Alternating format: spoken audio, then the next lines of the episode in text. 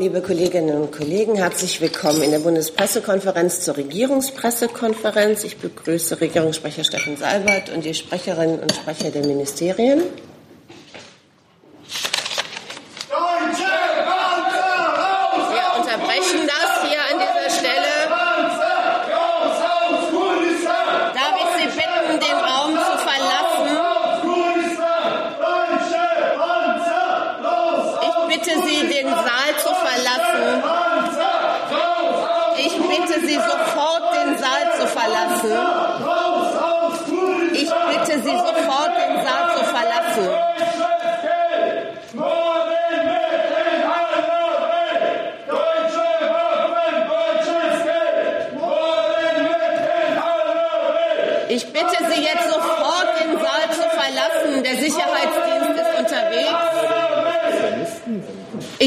Jetzt, den Saal zu verlassen. Der Sicherheitsdienst ist unterwegs und die Polizei ist auch informiert.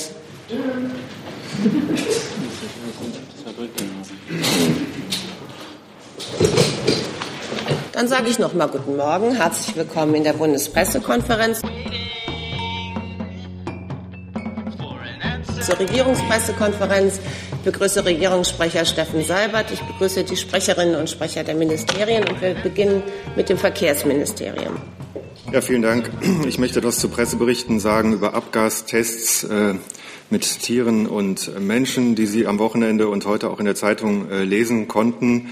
Ich möchte dazu Folgendes äh, sagen. Bundesminister Schmidt verurteilt klar und deutlich die jetzt bekannt gewordenen Abgastests an Tieren und Menschen. Der Minister hat keinerlei Verständnis für solche Tests zum Schaden von Tieren und Menschen, die nicht der Wissenschaft dienen, sondern ausschließlich PR-Zwecken. Der Minister fordert die beteiligten Unternehmen auf, hierzu umgehend und detailliert Stellung zu nehmen. Die Untersuchungskommission bei uns im BMVI wird zu einer Sondersitzung einberufen, um zu prüfen, ob es weitere Fälle gibt. Und solche Tierversuche und Tests mit Menschen müssen ein sofortiges Ende haben. Liebe Hörer, hier sind Thilo und Tyler. Jung und Naiv gibt es ja nur durch eure Unterstützung. Hier gibt es keine Werbung, höchstens für uns selbst. Aber wie ihr uns unterstützen könnt oder sogar Produzenten werdet, erfahrt ihr in der Podcast-Beschreibung. Zum Beispiel per PayPal oder Überweisung. Und jetzt geht's weiter. Herr Sabat? Ja, ich möchte dem, was der Kollege aus dem Verkehrsministerium gesagt hat, äh, auch im Namen der Bundeskanzlerin 100%ig zustimmen. Nach allem, was der Öffentlichkeit vorliegt, muss man sagen, die Empörung vieler Menschen ist absolut verständlich. Äh, diese Tests an Affen oder sogar Menschen sind ethisch in keiner Weise zu rechtfertigen und sie werfen viele kritische Fragen an diejenigen, die hinter diesen Tests standen, auf. Fragen, die dringend beantwortet werden müssen. Und da kommt den Kontrollgremien der beteiligten Auftraggeber nach unserer Überzeugung eine besondere Verantwortung zu. Es sind ja nicht nur die ethischen Fragen, die sich da ganz grundsätzlich stellen, sondern die Frage ist auch erlaubt, was ist das denn für eine Zielsetzung solcher Tests? Die Autokonzerne haben die Schadstoffemissionen zu begrenzen, immer weiter zu begrenzen. Sie haben Grenzwerte einzuhalten und sie haben nicht mit Hilfe von Affen oder sogar Menschen die vermeintliche Nichtschädlichkeit, ähm, Unschädlichkeit äh, von Abgasen zu beweisen. Das heißt, schon die grundsätzliche Zielsetzung solcher Tests ist sehr kritisch zu hinterfragen. Herr Heller dazu? Ich würde gerne wissen, ähm, da kann mir vielleicht das Justizministerium helfen, vielleicht auch das Gesundheitsministerium. Wann sind denn grundsätzlich Tests an Menschen zulässig? Äh, zum Beispiel in Pharmazulassungsverfahren, ähnlichen Geschichten? Und wann sind sie unzulässig? Das heißt, bewahrheiten sich die Vorwürfe, die da jetzt erhoben wurden? Ist das illegal? Ist das strafbar? Ich kann vielleicht mal beginnen. Vielen Dank für diese Frage. Ähm, wie Sie wissen, können und dürfen wir uns in Bezug auf konkrete Einzelfälle nicht ähm, mit einer rechtlichen Einordnung ähm, äußern. Insoweit kann ich hier keine Ausführungen dazu tätigen, ob möglicherweise im Bereich des Strafrechts ähm, hier ähm, Tatbestände einschlägig wären. Ähm, vielleicht möchte das Gesundheitsministerium zu der Frage Tierversuche ergänzen.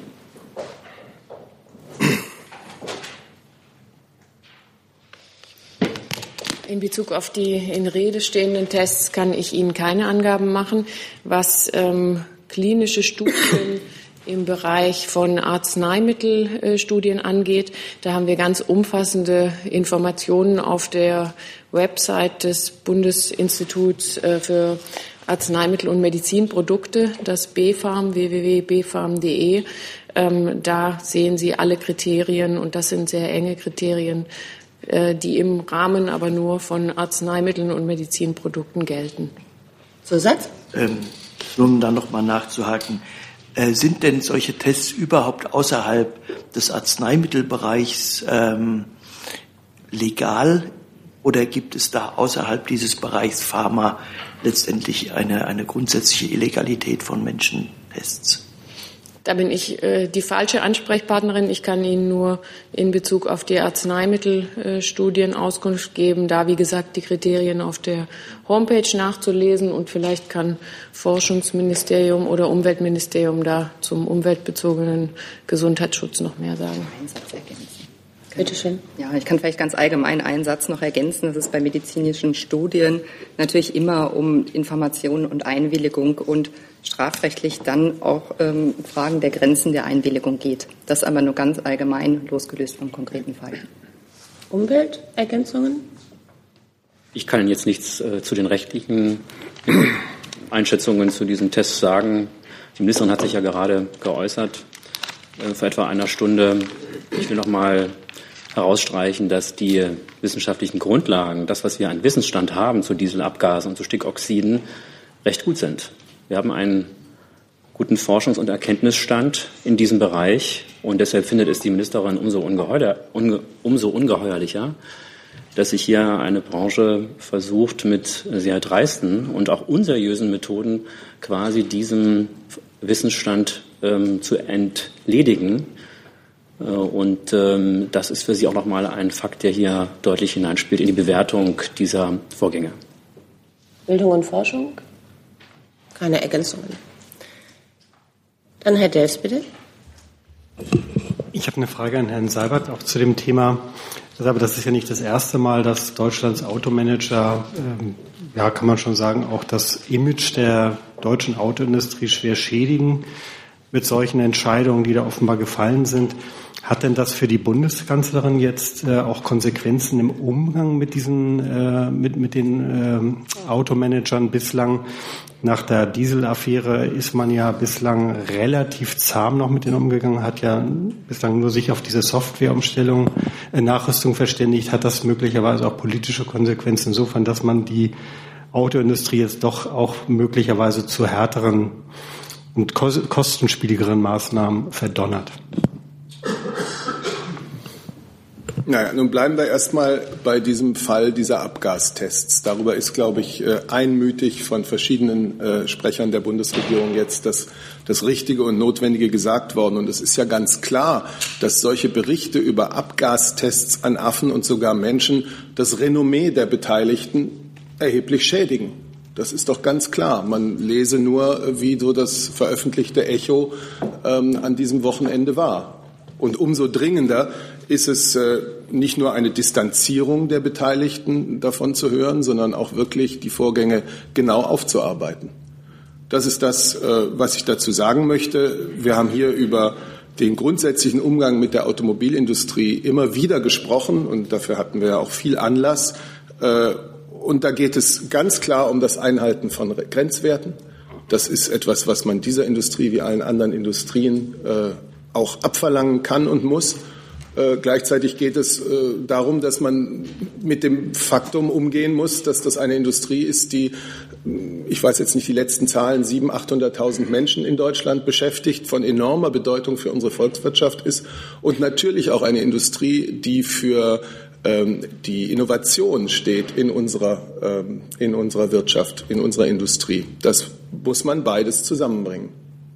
Ja, eine Nachfrage noch. Ähm, wird die Kanzlerin das Gespräch suchen mit den Automanagern, auch, auch um einfach nochmal über diesen Fall zu sprechen, weil man fragt sich ja schon, wer, wer genau solche Entscheidungen fällt und ob auch möglicherweise die von ganz oben abgesegnet worden sind. Ja, das sind ja Fragen, die jetzt tatsächlich geklärt werden müssen. Deswegen habe ich äh, die die Kontrollgremien der Beteiligten angesprochen, die eine besondere Verantwortung haben, das auch zufriedenstellend für die Öffentlichkeit darzulegen. Ähm, unser geschäftsführender Verkehrsminister Christian Schmidt, das haben wir gerade von seinem Sprecher gehört, wird sich sehr energisch um die Sachaufklärung bemühen. Und zwar ja interessanterweise in doppelter Zuständigkeit als Verkehrsminister, aber er ist als Landwirtschaftsminister ja auch für den Tierschutz zuständig. Ich würde gerne. Sekunde. Ich würde gerne Ihre Bemerkung, dass die Bundesregierung sich nur auf Software-Updates verständigt hätte, äh, mit der Autobranche noch einmal ähm, ja, klarziehen wollen. Das ist nicht der Fall. Wir haben gegenüber der Autobranche verschiedene mit der Autobranche aus dem nationalen Dieselforum verschiedene Einbarungen getroffen. Das sind A, die Software-Updates. Das sind B, Zahlungen im Mobilitätsfonds.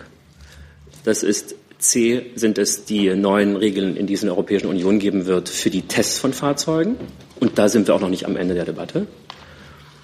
Und das sind auch die, die Nachrüstungen. Da sind wir auch noch nicht am Ende. Natürlich gibt es, ist es so, dass die Branche sich dagegen sperrt im Moment, aber die Bundesregierung behält sich vor, hier, ähm, wenn das ähm, die Gutachten ergeben, auch eine andere Entscheidung zu treffen. Diese Debatte ist noch nicht zu Ende gegangen. Und ähm, deswegen äh, können Sie nicht davon reden, dass wir hier nur über Software-Updates mit der Branche sprechen. Hatten Sie noch eine Zusatzfrage, Herr Gelbs? Nein. Okay. Dann Herr Jung bitte dazu. Ich habe eine Frage zu diesem Institut äh, von Volkswagen, Daimler und BMW, dem Europäischen, der Europäischen Forschungsvereinigung für Umwelt, Gesundheit im Transportsektor, EUGT. Hat die Bundesregierung in den letzten Jahren mit dieser Gesellschaft, mit diesem, mit diesem Institut zusammengearbeitet? Hat man irgendwelche Studien in Auftrag gegeben? Hat man irgendwelche Studien von denen benutzt? Äh, Gab es in irgendeiner Weise eine Zusammenarbeit, eine Kooperation? an alle beteiligten Ministerien?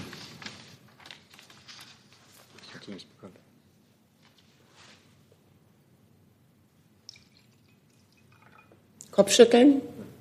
War, war, dieses Institut schon vorher aufgefallen, vielleicht dem BMUB oder so?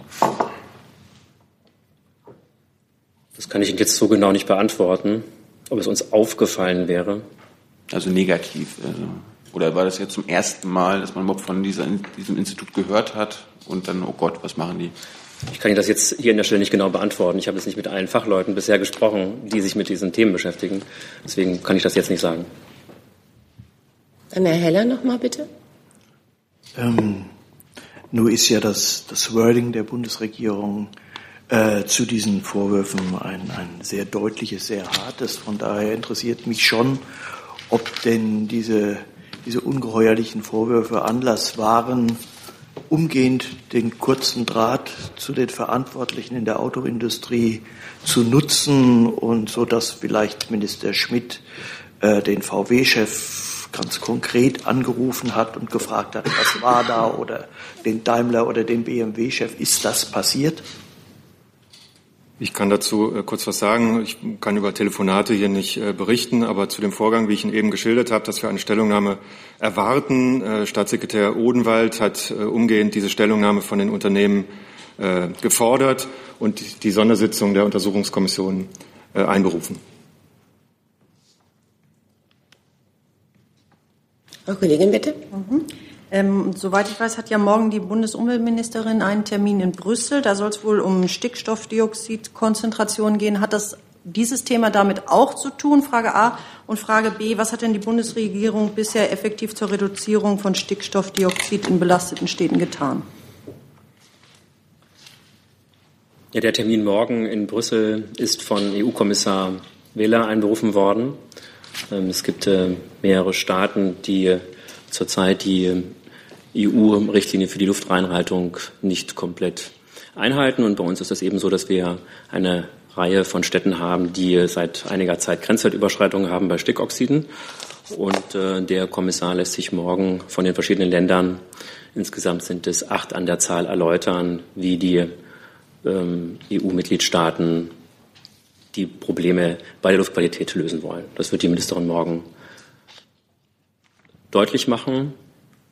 Sie ähm, wird auf das Sofortprogramm Saubere Luft eingehen. Sie wird ähm, auch die Ergebnisse des Nationalen Dieselforums darstellen, eben die gerade von mir skizzierten Maßnahmen, die seitens der Autobranche erforderlich sind, damit die Luftqualität sich in den Städten verbessert. Und sie wird auch noch mal deutlich machen, dass äh, alle Stellen in Deutschland, alle verantwortlichen Stellen, die für das Thema saubere Luft zuständig sind, das sind ja Kommunen, das sind die Länder und der Bund gemeinsam, auch sich ihrer Verantwortung hier sehr bewusst sind und ähm, auch noch mal darauf drängen, dass es jetzt weiter darum geht, weitere Fortschritte zu machen. Aber zum Thema blaue Plakette wird nichts kommen. Das ist jetzt ein Thema, was Fahrverbote ähm, betrifft. Die Bundesregierung hat sich ja immer klar dafür ausgesprochen, dass sie alles tut, ihr Engagement darauf richtet, Fahrverbote zu vermeiden. Und das ist äh, die Grundausrichtung unserer Arbeit hier an der Stelle. Ähm, rein rechtlich ist es so, dass eine Entscheidung darüber, wie ein Verkehr eingeschränkt wird, immer bei den Kommunen liegt. Der ist nochmal? Ähm, Herr Haufe, ähm, haben Sie denn jetzt eigentlich, also die Frage klingt ein bisschen komisch, aber es gibt ja auch Ergebnisse dann dieser Tier- und Menschenversuche. Haben die Sie jetzt eigentlich in der Annahme bestätigt, dass, äh, dass diese Diesel, also dass es, dass diese Dieselausstoß gesundheitsschädlich ist? Oder würden Sie sagen, damit hat sich die Autoindustrie jedenfalls, was den, die Gesundheitsgefährdung angeht, entlastet? Also wie werten Sie eigentlich die Ergebnisse dieser Tests, so umstritten die Praxis ja auch sein mag? Da kann, da, kann ich, da kann ich noch mal wiederholen, was ich ähm, gerade ähm, zitiert habe aus, dem, ähm, aus der Äußerung der Ministerin. Wir haben einen guten Kenntnisstand. Wir haben wissenschaftliche Fakten zur Gesundheitsgefährdung von Dieselabgasen, speziell zu Stickoxiden und zu Rußpartikeln. Wir können sagen, dass es hinreichend belegt, dass sie gesundheitsschädlich sind. Und die Methoden, die hier angewendet werden, sind aus Sicht der Ministerin ganz klar unseriös. Dann Herr Stoll mit einem neuen Thema, bitte. Das Thema Afrin, äh, Herr Seibert, Frau Adebar, wusste die Bundesregierung vor dem Treffen der Außenminister am 6. Januar 2018 von dem geplanten Einmarsch der Türkei in Nordsyrien? Das ist mir nicht bekannt. Nein. Nachfrage, was hat dazu geführt, dass die Bundesregierung ihre Meinung hinsichtlich der Nachrüstung der M60 und der Leopard 2 Panzer geändert hat und das ja offenbar jetzt verschieben oder aufhalten will? Und wie schätzen Sie heute völkerrechtlich diesen Einmarsch ein?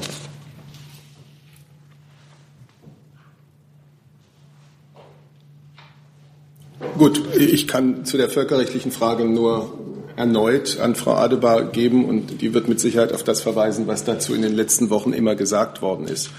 Äh, es war am Donnerstag der vergangenen Woche, dass äh, der Bundesaußenminister nach Absprache mit der Bundeskanzlerin noch einmal die deutsche Position sehr klar gemacht hat. Und sie heißt, äh, dass wir uns in der geschäftsführenden Bundesregierung einig sind, dass wir dem Ergebnis der laufenden Koalitionsverhandlungen in Sachen der Rüstungsexportgenehmigung nicht, voran, nicht vorgreifen werden und dass wir deswegen mit der Beratung kritischer Vorhaben bis zur Bildung einer neuen Regierung warten. Solche Entscheidungen fallen natürlich immer unter dem Eindruck und nach Auswertung der aktuellen Lage. Und die aktuelle Lage ist, wie sie sich eben äh, seit dem ähm, türkischen Einmarsch, der türkischen Intervention in Nordsyrien äh, zeigt. Herr Jung dazu? Ja, zwei Fragen ans Auswärtige Amt. Ähm, ist die Bundesregierung noch immer nicht von der Völkerrechtswidrigkeit des türkischen Angriffs überzeugt?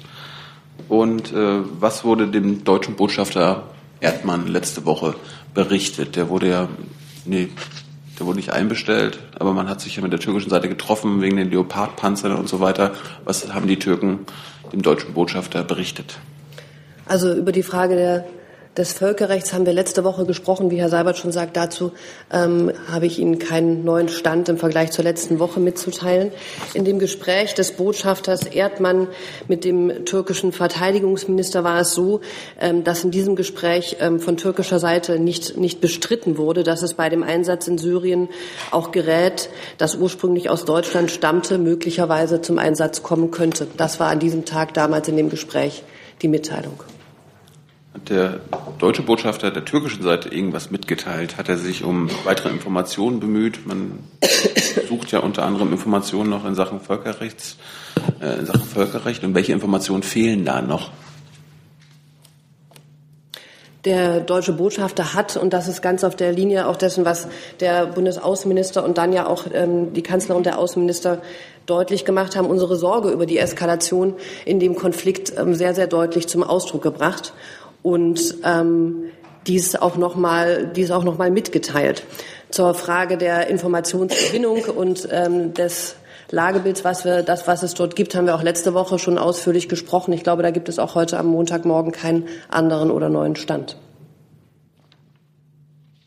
Herr Schocker mit einem neuen Thema. Ja, Herr Seibert, ich habe eigentlich zwei Themen. Äh, beide betreffen Russland, aber sind sehr, unterschiedlich. Äh, das erste Thema ist der sogenannte Wählerstreik gestern in etwa 100 russischen Städten. Ich würde interessieren, wie die Bundesregierung diese Aktion ähm, bewertet. Auch die Tatsache, dass es zwar in 100 Städten oder fast 100 Städten stattfand, aber insgesamt etwa nur 5000 Leute überall in Russland daran teilgenommen haben.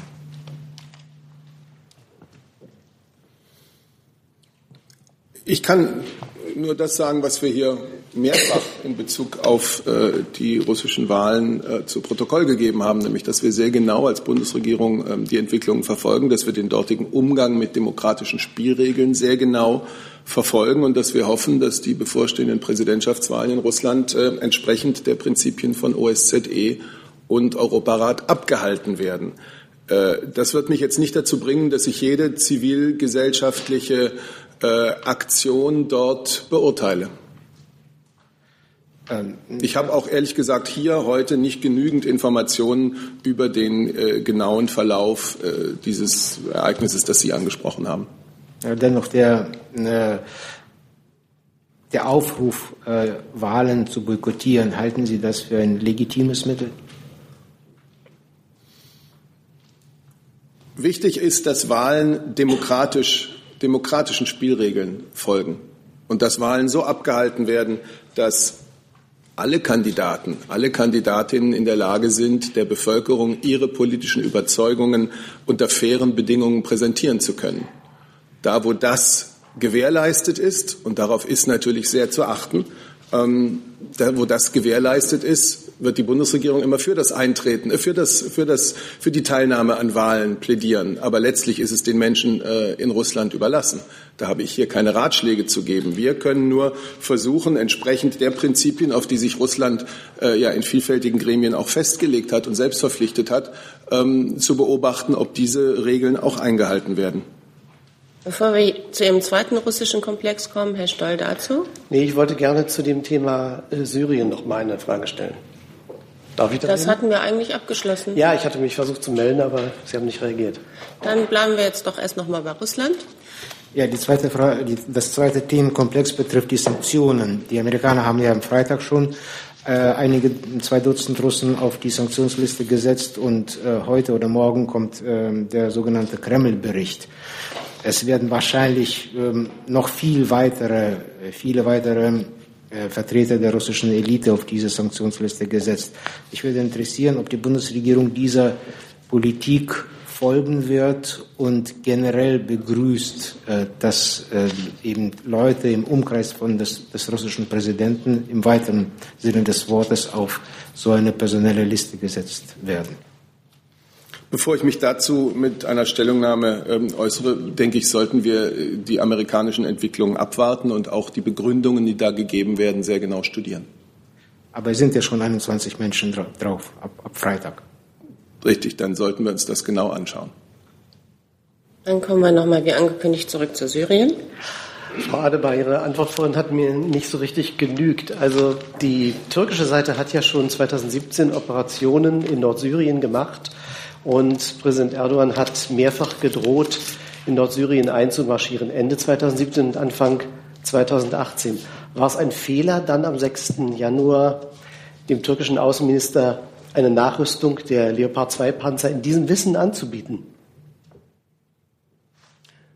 Also ich, ähm, die, Sie ziehen Ihre Bewertung. Wir, ich kann Ihnen nur dazu sagen, dass die der Außenminister und die Kanzlerin jetzt im, im Lichte der aktuellen Lage, die dann eintrat in, den, in der letzten Woche, diese Entscheidung ähm, getroffen haben und zu diesem Schluss gekommen sind, zu dem sie eben nun gekommen sind, angesichts der Ereignisse, die wir dann in der letzten Woche ganz aktuell gesehen haben. Dann Herr Jung noch mal dazu. Frau de Baer, hat die Bundesregierung Erkenntnisse, wie viele deutsche Staatsbürger auf IPG-Seite äh, in Nordsyrien kämpfen oder beziehungsweise dort sind? Und wie bewerten Sie den amerikanischen Rückzug aus Nordsyrien, gerade im Zusammenhang mit der IPG, dass man die nicht mehr unterstützen will, nicht mehr ausbilden will, keine Waffen mehr liefern will? Zu ähm, Anzahlen und deutschen Kämpfern liegen uns keine Erkenntnisse vor, die ich im Moment hier mitteilen könnte. Und auch zur ähm, Kampflage ist es ähm, so, dass wir eben die im Einzelnen nicht nachzeichnen können. Die ähm, Frage des, der Zukunft Syriens. Und da aktuell sind wir in Wien und ähm, beim Genfer Prozess und da sind wir in Sotschi, muss, und das zeigen ähm, auch die Entwicklung der letzten Tage ganz deutlich, eben auf politischem Wege gelöst werden. Und auf diesem Prozess kommt es an und dort kommt es auch darauf an, dass alle Beteiligten, ähm, und das schließt natürlich auch die USA und die Türkei ähm, ein, ähm, sich zusammensetzen und man gemeinsam im Rahmen des Friedensprozesses der Vereinten Nationen dort bespricht, wie wie Syrien befriedet und zu einer politischen Lösung geführt werden kann. Zusatz? Aber meine Frage bezog sich auf den amerikanischen Rückzug aus Nordsyrien. Ich habe die ähm, Meldungen aus den USA und die Aussagen gesehen, aber das führt doch nur dazu, dass man sich, ähm, dass man zu dem Schluss kommt, man muss den Syrien-Konflikt politisch lösen und dort alle aufgeworfenen Fragen auch miteinander besprechen. Und darauf kommt es jetzt an. Herr Heller mit einem neuen Thema. Ich würde gerne fragen ähm, zum Thema äh, Boni bei der Deutschen Bank. Ähm, die Bundesregierung und ihre internationalen Partner haben sehr viel Akribie darin gelegt, nach der Finanzkrise gegen Fehlanreize und äh, Übertreibungen an den Finanzmärkten vorzugehen. Ähm, wie beurteilt denn die Bundesregierung angesichts dessen, dass nun die Deutsche Bank äh, rund eine Milliarde an Boni ausschütten will in Zeiten, in denen sie eigentlich nur mit Verlusten glänzt und daraus ableitend und noch mit Blick auf den ersten Punkt, über den wir gesprochen haben, Abgasproblematik, gibt es nach Ansicht der Bundesregierung in der Wirtschaft, in der deutschen Wirtschaft ein grundsätzliches Problem mit der Ethik, abseits aller juristischer Fragen.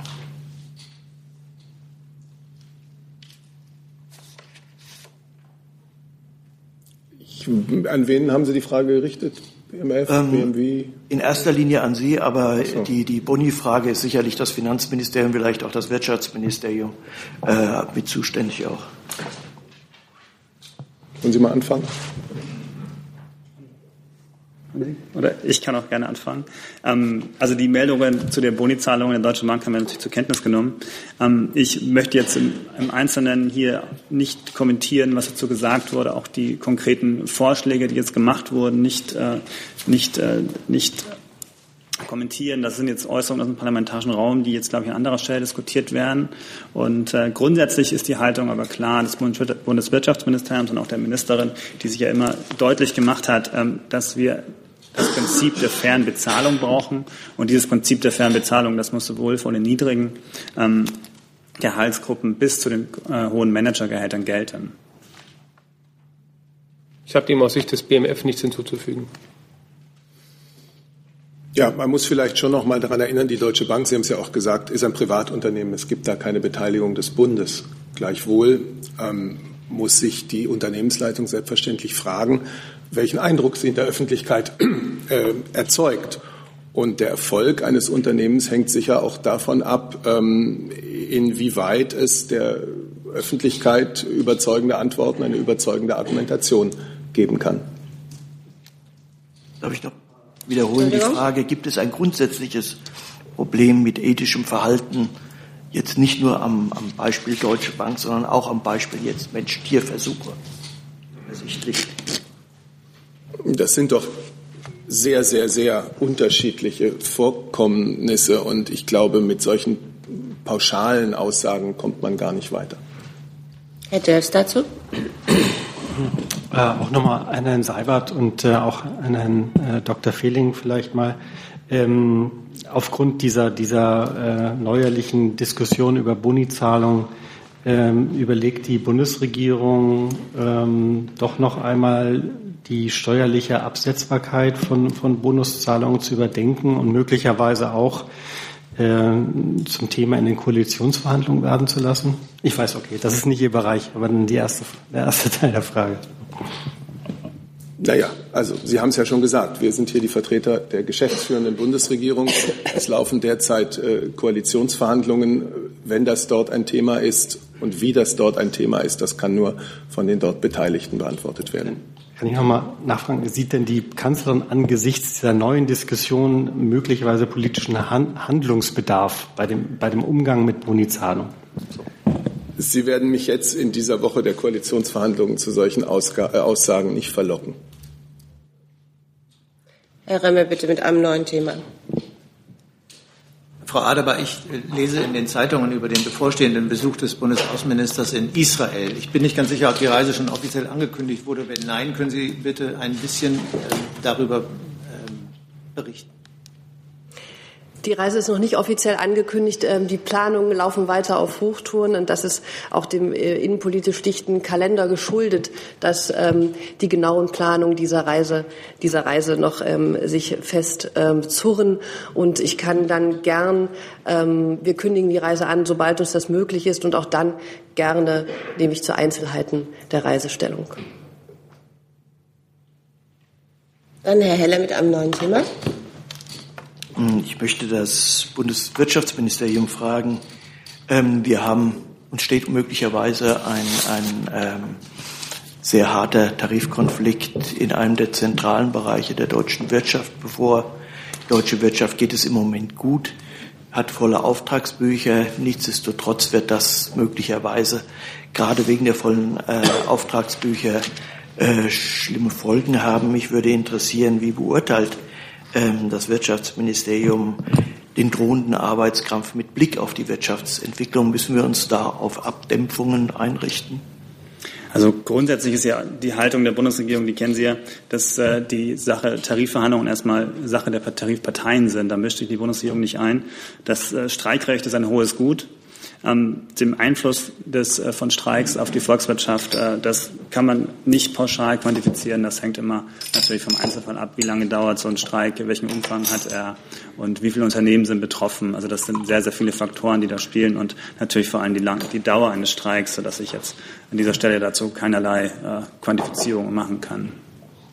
Darf ich dazu noch mal fragen, äh, macht sich die Bundesregierung denn Sorgen, dass da äh, von einer unerwarteten Seite Beeinträchtigungen der Wirtschaftsentwicklung kommen? Also wie gesagt, das sind jetzt ähm, Gespräche der, der Tarifparteien. Ähm, wir gehen davon aus, dass die äh, ganz wie, wie das sonst auch ist, mit, äh, mit äh, geführt werden von den, von den beiden Parteien. Und äh, dazu wollen wir uns, uns nicht, äh, nicht äußern. Und zu dem Thema, wie sich das auswirkt, äh, das hatte ich Ihnen gerade gesagt, das ist ein Thema, ähm, das äh, den, insbesondere den Umfang betrifft. Und wir hatten ja in der Vergangenheit auch schon öfters größere Streiks auch, äh, und da hatten wir uns auch öfter schon mal eingelassen dazu. Und dass wir in den Bereich kommen, dass wir jetzt von einer gesamtwirtschaftlichen Auswirkung sprechen, also da brauchen wir natürlich schon äh, einen gewissen, einen gewissen äh, Umfang davon. Herr Kollege mit einem neuen Thema, bitte schön. Pavel Polak, das tschechische Radio. Äh, am Samstag wurde der tschechische Staatspräsident Miloš Zeman wiedergewählt. Äh, freut sich äh, die Bundeskanzlerin über seinen Wahlerfolg oder hätte sie sich äh, jemand anders auf der Prageburg gewünscht? Sie wissen ja, dass äh, die Bundeskanzlerin, die Bundesregierung äh, bei Wahlen in befreundeten europäischen Mitgliedstaaten, Staaten, mit denen wir eine gute Partnerschaft haben, grundsätzlich sich nicht, äh, nicht für die eine oder andere Seite äußert. Und das werde ich auch nach der Wahl nicht tun. Freut sie sich? Sofern es üblich ist, dass eine Bundeskanzlerin einem tschechischen Staatspräsidenten äh, gratuliert, was ich jetzt protokollarisch, ehrlich gesagt, wegen der Unterschiedlichkeit der Ämter hier nicht beurteilen kann, äh, würde sie das sicherlich tun. Herr Jung mit einem neuen Thema. Ich wollte zu den Verdachtsfällen auf Sexualstraftaten kommen bei der Bundeswehr. Da gab es ja letztes Jahr eine 80-prozentige Steigerung der äh, Fälle. Und es gab 14 äh, Fälle von Vergewaltigung. Das sind, äh, das Jahr davor gab es nur fünf. Äh, bei der 80-prozentigen Steigerung kann man sich erklären, dass es mit Sensibilisierung zu tun hat. Da kann man das nachvollziehen. Aber wie erklärt sich die Bundeswehr diesen rasanten Anstieg an Vergewaltigungen? Herr Jung, ich möchte die Zahlen vielleicht noch mal einordnen. Ähm, Sie haben im Teil Ihrer Frage darauf hingewiesen, dass es sich hierbei um Verdachtsfälle geht. Die Gesamtzahl ist in der Tat gestiegen auf 234. Ähm, die äh, Bandbreite, die dort abgedeckt wird in den Verdachtsfällen, reicht von den Zuwerfen eines Kusses über das Berühren an der Schulter bis hin zur Vergewaltigung. Und wir können folgenden Trend feststellen, dass wir innerhalb der Bundeswehr in allen Bereichen aufmerksamer geworden sind äh, Vergehen werden nicht hingenommen, sondern äh, selbst bei einem Anfangsverdacht wird diese Sache nachgegangen, nachdem eine Meldung eingegangen ist. Und das ist gut und das war auch so unser Ziel. Äh, durch die höheren Anzahl, das haben Sie selbst in Ihrer Frage formuliert, sehen wir zum einen einen Anstieg in der Sensibilisierung der Truppe, aber auch natürlich eine Verringerung der Dunkelziffer. Die Frage bezog sich auf die Vergewaltigungen. Also man kann das meiste ja nachvollziehen. Aber ich kann nicht, also ich kann mir nicht erklären, warum es jetzt so viel mehr Vergewaltigungen gibt, weil Vergewaltigung es sind immer noch, schon vor, Jung, es sind immer noch Verdachtsfälle. Ja, ja. Aber wie erklären Sie sich das, dass es jetzt mehr Verdachtsfälle gibt? Die Erklärung würde folgen, wenn wir die Ergebnisse haben. Es handelt sich um 14 Verdachtsfälle. Sind die alle schon untersucht worden? Die Untersuchungen sind noch nicht abgeschlossen. Herr Steiner mit einem neuen Thema. Äh, ja, bleiben wir gleich in dem äh, Themenfeld Bundeswehr. Äh, Herr Neumann, äh, es gibt gerade sehr viele sehr interessante Berichte zum Thema Operational Security mit Jogging-Apps. Da würde mich natürlich sehr interessieren, dieser Straffer-Fall, wo GPS-Daten veröffentlicht wurden, wodurch zum Beispiel US-Basen im ja, Hinterland mehr oder weniger nachvollziehbar sind. Da würde mich natürlich interessieren, welche Vorschriften erstens die Bundeswehr für ihre Soldaten macht im Auslandseinsatz und zweitens, äh, ob Sie da schon selber Erkenntnisse dazu haben, ob auch Bundeswehrstandorte davon betroffen sind.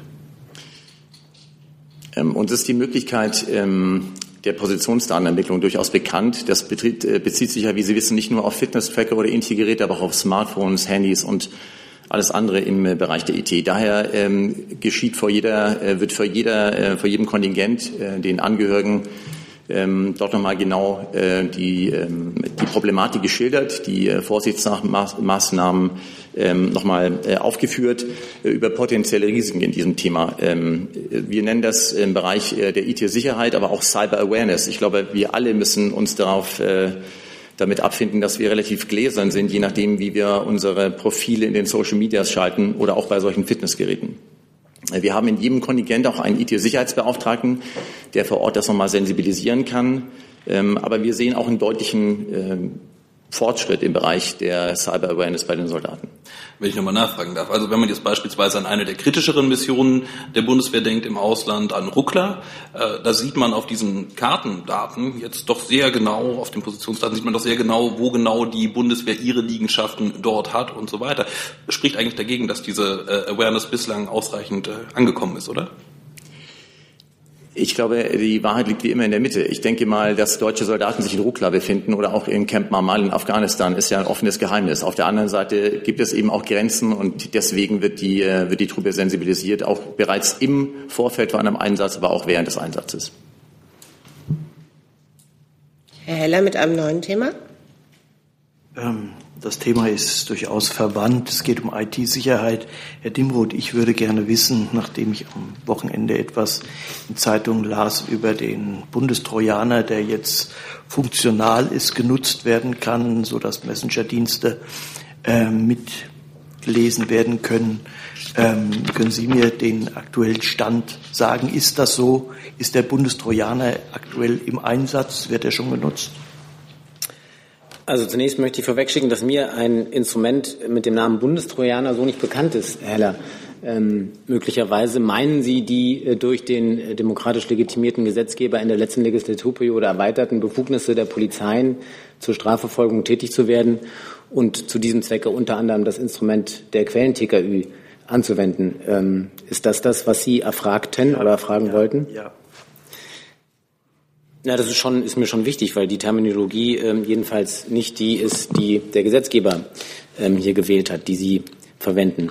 Ja, und dazu kann ich natürlich nur ganz allgemein sagen, ähm, es ist ja nicht neu, dass das BKA jedenfalls diese Befugnisse hat. Das BKA hatte sie in der Vergangenheit bereits für den Bereich der Gefahrenabwehr. Ähm, der Gesetzgeber hat äh, gegen Ende der letzten Legislaturperiode die entsprechenden Vorschriften in der Strafprozessordnung erweitert, um diese Befugnisse Polizeien auch zur Verfügung zu stellen, um ähm, den Verdacht schwerer Straftaten auszuermitteln. Das ist ein enumerativer Katalog, der da an der StBO vorgesehen ist von schweren Straftaten, die einen solchen, ähm, eine solche Ermittlungsmaßnahme rechtfertigen.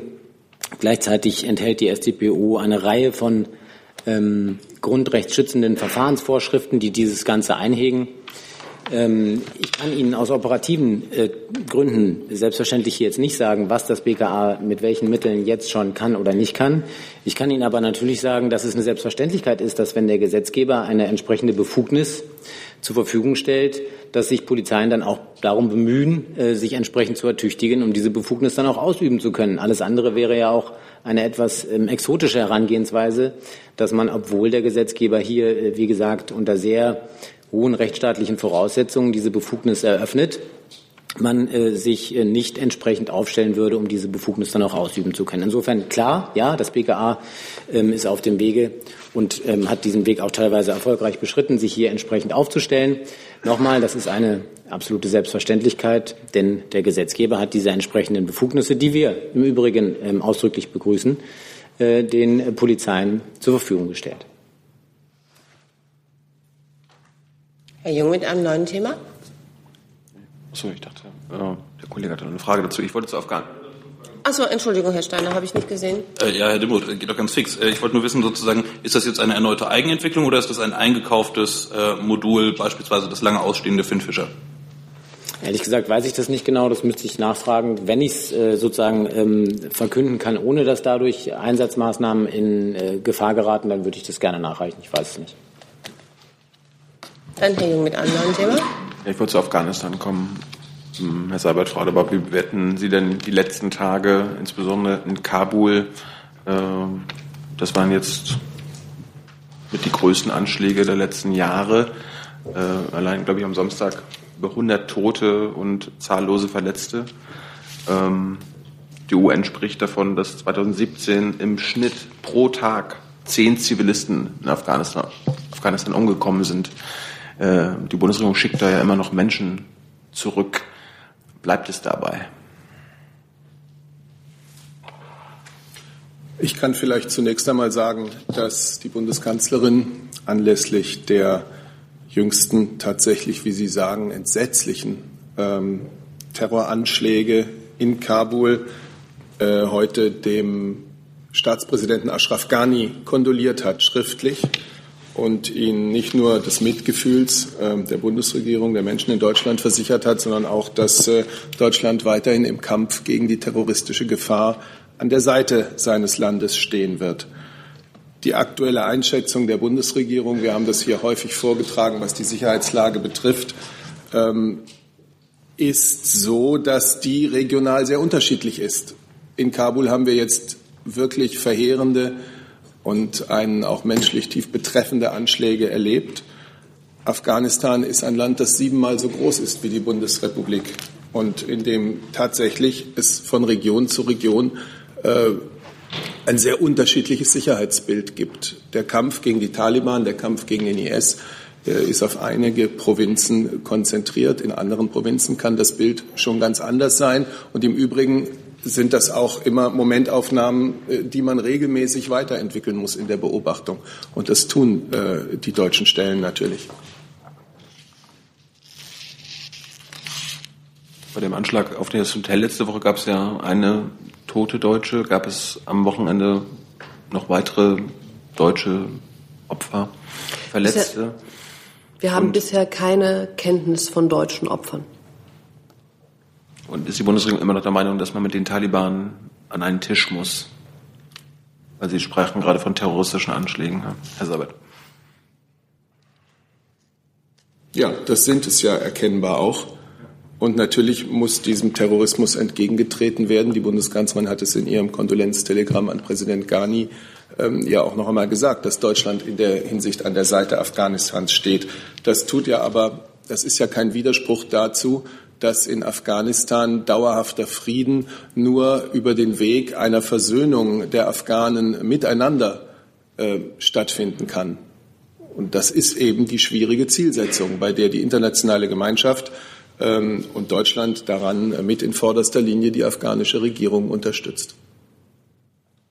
Herr Lange mit einem neuen Thema. Äh, eine Frage an den Regierungssprecher, das Außenamt und das Wirtschaftsministerium, und zwar zum äh, Interview, das Herr Trump dem britischen Sender ITV gegeben hat, das gestern ausgestrahlt wurde, glaube ich. Herr Trump kritisiert äh, darin die US, äh, Quatsch, die EU, Entschuldigung, und äh, sagt, er habe viele Probleme mit der Europäischen Union und daraus könne sich etwas ganz Großes entwickeln, äh, was eingedenk der Tatsache, dass Deutschland zwei, äh, größter Handelspartner der USA in der EU ist. Was sagt die Bundesregierung dazu? Danke.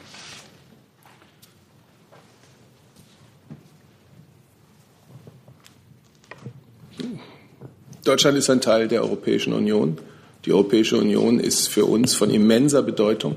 Wenn Sie an die, an die Rede der Bundeskanzlerin in Davos in der vergangenen Woche denken, dann hat sie genau darin herausgearbeitet, warum wir eine noch stärkere, eine wettbewerbsfähigere, auch eine selbstbewusstere und international noch mehr Verantwortung übernehmende EU ähm, haben wollen und dazu auch beitragen. Äh, das ist aber gegen niemanden gerichtet, auch nicht gegen die Vereinigten Staaten von Amerika. Unser Bild auf die Welt in diesen Zeiten der Globalisierung ist ja ein Bild, in dem äh, der Vorteil des einen nicht der Nachteil des anderen sein muss, sondern in dem wir im Gegenteil äh, Lösungen äh, versuchen, Kooperationen anstreben, die für jeweils beide Partner von Vorteil sind. Ich glaube, der Bundesaußenminister hat zum Beispiel in einer Rede vor dem Körperforum im November ganz Ähnliches gesagt, dass eben die EU sich anschicken muss, ähm, auf der internationalen Bühne, auf internationaler Ebene eine klare Rolle zu spielen, zum Vorteil aller und zur Verteidigung der Werte und Grundprinzipien, die die EU eben ausmachen. Und diese Position ähm, vertritt ähm, der Außenminister auch deutlich. Und wir haben ja auch Fortschritte in der EU gesehen in den letzten ähm, Wochen und Monaten, beispielsweise im Bereich der zivil-militärischen Zusammenarbeit. Und auf diesem Wege ähm, in einer Reform für ein besseres, sicheres und schlagkräftigeres Europa auch auf internationaler Bühne ähm, sollte man vorangehen. Vielleicht kann ich noch das Wirtschaftsministerium ergänzen. Also wir haben die Pressemeldung natürlich auch äh, zur Kenntnis genommen, können jetzt aber auch dazu jetzt keine konkrete Stellung nehmen, weil äh, auch nicht ganz klar ist, was genau eigentlich gemeint ist. Aber ganz grundsätzlich äh, kann ich vielleicht noch mal dazu den Beziehungen zu USA sagen, dass wir natürlich immer einen sehr konstruktiven und selbstbewussten Dialog angeboten haben und äh, auch äh, wichtig für uns immer ist, dass wir die guten wirtschaftlichen Beziehungen, die wir mit den USA haben, auch in Zukunft fortsetzen. Ähm, sowohl die Ministerin, Ministerin Zypras, als auch der Staatssekretär Machnik waren im letzten Jahr auch in den USA und haben dort äh, intensive Gespräche geführt, um auch die deutsche und die europäische Position nochmal zu verdeutlichen und diesen Dialog äh, auch nicht nur in Washington geführt, sondern auch dabei verschiedene Bundesstaaten besucht, ähm, insbesondere Bundesstaaten, den ähm, große deutsche Unternehmen ähm, vertreten sind, die dort für viel ähm, Arbeitsplätze und viel Wertschöpfung ähm, äh, sorgen. Also uns war immer wichtig und ist auch weiter wichtig, dass wir da den konstruktiven Dialog führen. Zusatz? Ich habe nur, Herr Wagner, akustisch nicht verstanden. Sie haben gesagt, wir haben den USA einen sehr konstruktiven und dann, was war das andere Wort? Ich einen, einen konstruktiven Dialog. Ach so, da kam noch was. Also einen konstruktiven okay. und selbstbewussten Dialog. Das war's, danke. Herr Jung mit einem neuen Thema. Hey Leute, Jung und Naiv gibt es ja nur durch eure Unterstützung. Ihr könnt uns per PayPal unterstützen oder per Banküberweisung, wie ihr wollt. Ab 20 Euro werdet ihr Produzenten im Abspann einer jeden Folge und einer jeden Regierungspressekonferenz. Danke vorab. Herr Sabat, nochmal zu den Beteiligten am Jemenkrieg. Sie hatten ja jetzt gesagt, dass es falsch sei, dass an die USA keine Waffen mehr geliefert werden würden. Die sind ja beteiligt aber offenbar jetzt nicht für die Bundesregierung. Äh, ich gehe davon aus, dass Sie mit Beteiligten auf jeden Fall Saudi-Arabien meinen. Wer, wen meinen Sie denn noch? Weil die USA gehören für Sie nicht dazu, Saudi-Arabien schon. Wer noch? Also wen betrifft dieser Exportstopp noch? Sie versuchen das jetzt zum vierten oder fünften Mal abzufragen. Das ist Ihr gutes Recht. Wir haben dazu aber aus unserer Sicht und, glaube ich, von dieser Bank wirklich gesagt, was zu sagen ist. Werden Sie uns irgendwann mitteilen, äh, für wen dieser Exportstopp gilt? Dem nichts hinzuzufügen. Mir liegen keine weiteren Wortmeldungen vor. Ich sage danke für diesen Montag.